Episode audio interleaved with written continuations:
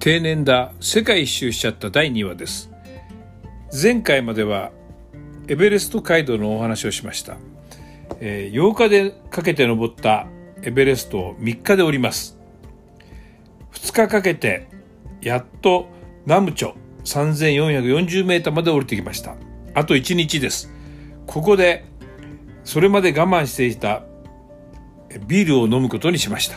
エベレストビールです。これで乾杯してものすごく気持ちよくなりましてああやったなと思いました。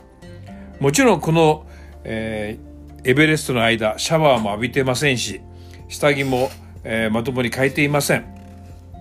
でゆっくりとロッジで寝ていたところ朝になって外を見たら全面真っ白になっていました。えー、雪が降るんだ。びっくりしました。それで、えー、何度も何度も帰り道で滑り落ちながらやっと、えー、ルクラに着きました。ルクラには例の小さな飛行機が止まっていまして崖から滑り滑転げ落ちるようにして滑走してカトマンズに帰りました。でそこでカトマンズで日本食を食べてホテルに一泊しました。次の日からはブータンに行きました。幸せの国ブータンです。ブータンは行くには前もって予約が必要です。す、えー、べ、ての工程を立てる必要があります、えー、昔のロシアみたいですね。で、1日に2万円と決まっています。これは8割が国民の医療や教育に使われます。国民の医療や教育は無料だそうです。ガイドが2人つきました。もちろん航空費は別です。えー、ブータンでは世界遺産のえー、タクツァン総院などに行きました。ここはチベット仏教の聖地3000メートルの断崖絶壁にあります。その後、いろいろ民家を回ったりしました。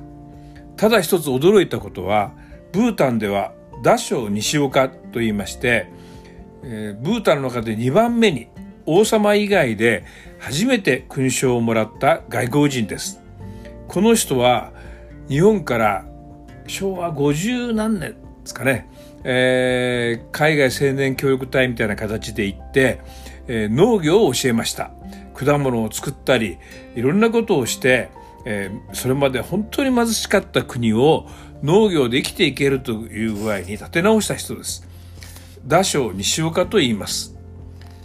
なかなか日本では知られていないですね。ブータンでは信号は一つしかありません。したがって街の真ん中に一つあるだけ、あとはのんびりとしています。ただ、私たちがテレビで見てのんびりした街だなと思っていましたが、私が行った頃にはほとんどの人がもう携帯電話を持っていまして、民宿のおばちゃんも裏では、えー、携帯電話でいろんなことを話していました。ああ、もうこんな時代が、あよしてきたんだなと、いろいろ変わるだろうなと思いました。少しずつ変わっているような気がします。その後、ネパールに戻り、今度はネパール内のルンビニという町に行きました。ここはブッダの生誕の地と言われています。えー、ここはまず、えー、ネパールのカトマンズのバスセンターに行って、えバスを待っていました。なかなか来ません。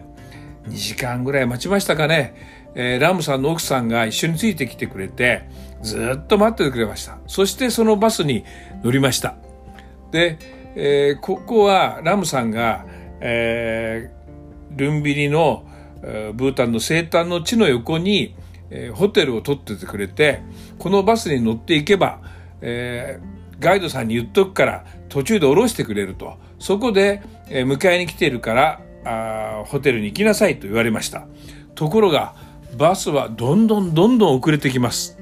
はじめ、えー、夕方に着くはずだったんですけれども、なんとバスが着きましたのは夜中の1時を過ぎていました。それでバスの運転手ここで降りろと言います。辺り見回したら真っ暗です。街灯もありませんから真っ暗なところです。え俺はもうここでどうしたらいいんだと強盗に襲われる、えー、よりもまずこの真っ暗闇をどうするんだと思いました降りろって言うから降りて、えー、道路に立っておりましたら1台の車が来まして「お前砂川か?」と聞かれて「はい」って言うと「お頼まれてるから俺のホテルに行くぞ」って言って、えー、車で拾ってくれて1時間ぐらいしてそのホテルに着きました。本当にびっくりしましたね、えー、こんなこともあるんですね。あのリレーはしっかりしていくら遅れても迎えに来るということで安心しました。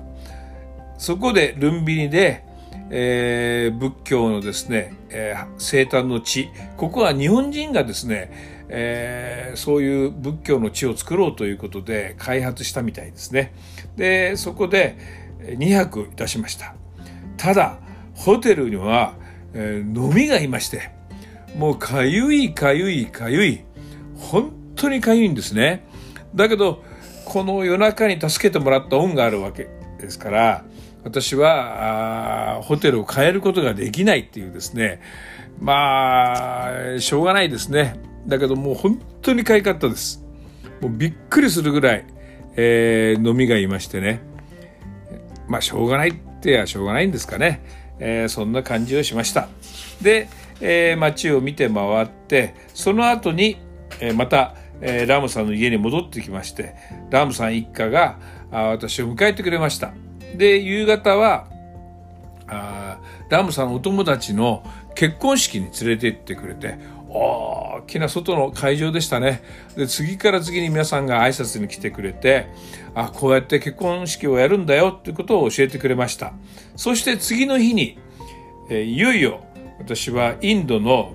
えー、ダージリンという町に行こうということでまあ地図で見るとネパールから右にですね、えー、行く感じですね。インドの北端に、えー、行こうと思いました。えー、でラムさんの奥さんがまた駅まで着いてきてくれてバス停で待ってますバス停って言ってもものすごく大きくてそうですねもう1時間に何百台もこう来るぐらいですね。で、その中で、まあ、ここで待ってろっていうわけですね。で、切符を買っても、あ、ここだよと、もうみんな分かってるんですね。標識なんかないんです。もうバスは次から次ますけども、まあ、現地の言葉の行き先は分からないし、結局ですね、1時間100台ぐらい来ましたかね。で、5時間遅れてですね、えー、バスが来ました。で、ラムさんの奥さんが、もうあんまり遅れてるんで、もう一泊するかって言われたんですけども、私は今から世界一周をするわけだから、ここでまあ、そんなにのんびりもしておれないから、行きますということで、えー、バスに乗りました。で、えー、バスはですね、約10時間、山の中をですね、ずーっと走っていきます。途中ドライブインがありますが、まあドライブインって言うと真っ暗けですね。えー、小屋のような、あのー、あれで、まあトイレもですね、まあ穴が開いてるような、そういう感じのところでした。そして、えー、前の客がですね、リクライニングシートをもう思いっきり倒すんですね。で、これはあの、そんなに高級なバスじゃありませんから、えー、リクライニングを倒されるともう、あの、後ろの、その私の背中との間に挟まれるぐらいですね。で、後ろから何回リクライニング殴ってもですね、もうやってくれなくてですね、私ももう本当に苦しくて、えー、困りました。で、えー、朝ですね、えー、ダージェリンに到着しました。ダージェリンっていうのは、あの、機関車トーマスのようなですね、世界で一番高いところを走るというですね、電車が、あ、汽車が走っています。で、えー、それを見ながらですね、そこで、まあ、夜行で行きましたので2泊しました。で、その汽車を乗ったり、その周りのですね、えー、観光をしたりしながら、それからダージリンですから紅茶ですね。紅茶が有名なので、え、有名な店に行って、えー、紅茶を飲みました。そしてその、えー、機関車トーマスみたいな、えー、汽車に乗ってですね、ま、下の町に降りていくんですね。えー、ところがですね、4月25日に、えー、その、まあ、汽車の線路がですね、道路をギリギリ走っていますから、まあ極端に言うと、道路を走ってる車と握手ができるぐらい、ギリギリのとこ走ってるんですね。で、えー、ニューシャルバイブリーというところを目指してるんですけれども、途中でですね、なんか人がいっぱい道路に出てきて、大騒ぎしてんですね。何してんだろうと。なんか選挙の演説でもあったのかなと思いながらですね。で、やっと麓の町、ニューシャルバイグリーというところに着きました。ここでですね、バス停で降ろされたんですけども、そこから、えー、今度はですね、えー、電車でですね、えー、マザー・テレサの町へ向かおうとするんですけれども、えー、その電車の駅まで、あ、汽車の駅までですね、えー、なんて陸車に乗らなくちゃいけないんですね。で、陸車に乗ったんですけれども、えー、ここだよって言って降ろされたんですけども、全然。で、降ろされて、あの見えるところが駅だからとか言って行ったんですけれども、それは全然駅じゃなくて、なんか昔貨物駅があったとかいうですね、線路の、線路だけがあるところで降ろされたんですね。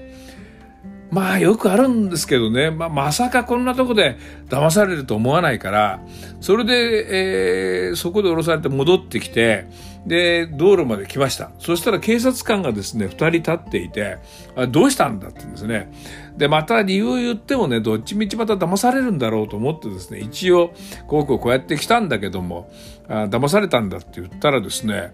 まあ、この警察官はすごい街で待ってろと。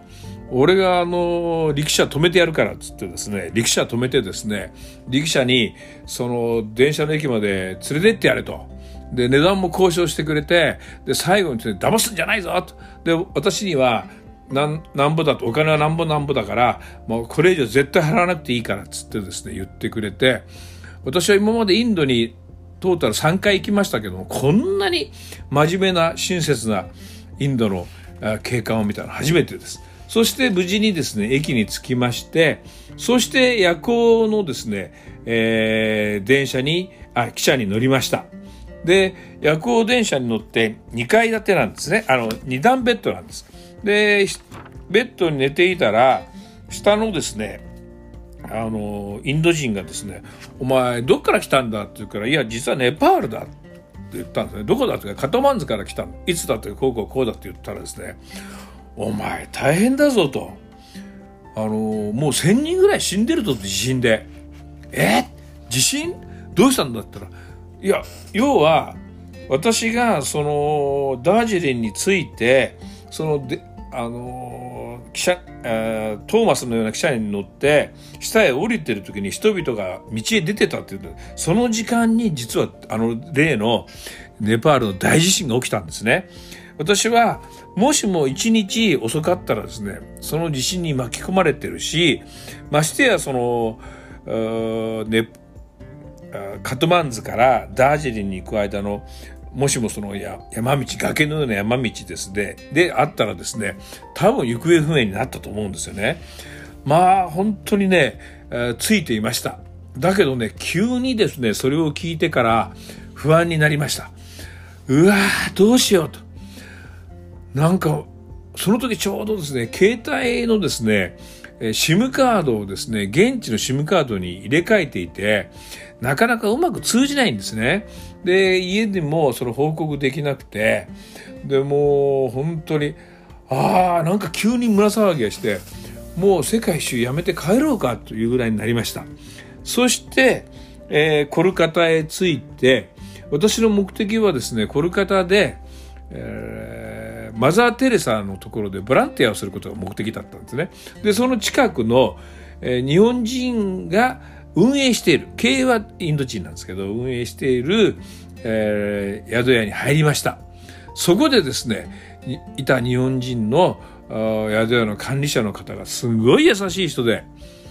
どうしたんだって私の話を全部聞いてくれて、まあ、とにかくここでゆっくりしろって言って、日本食を食べさせてくれたんですね。そのおかげで、えー、この先ですね、行こうと思いました。で、その時に、えー、家族に初めて、えー、Facebook のですね、えー、返事をしたんですね。そしたら女房が家でもういろんな人が問い合わせてきて、もう死んだんじゃないかとかいろんな問い合わせがあったんで、私のことを、あ Facebook の中にさっき主人が連絡がありましたと、生きていますよと、ご安心くださいと入れてくれたおかげで、なんとかなりました。だけどまあ本当に旅行中にですね、まさかこんな大きな、あのー東北の大地震よりも大きいんですかね。そんなですね、えー、あれに会うとは思いませんでした。ということで、えー、今日はですね、えー、インドのダージリン、そして、えー、コルカタですね。コルカタに着いたところまでで終わらせていただきます。また来週お会いしましょう。ありがとうございました。定年だ世界一周しちゃった砂川です。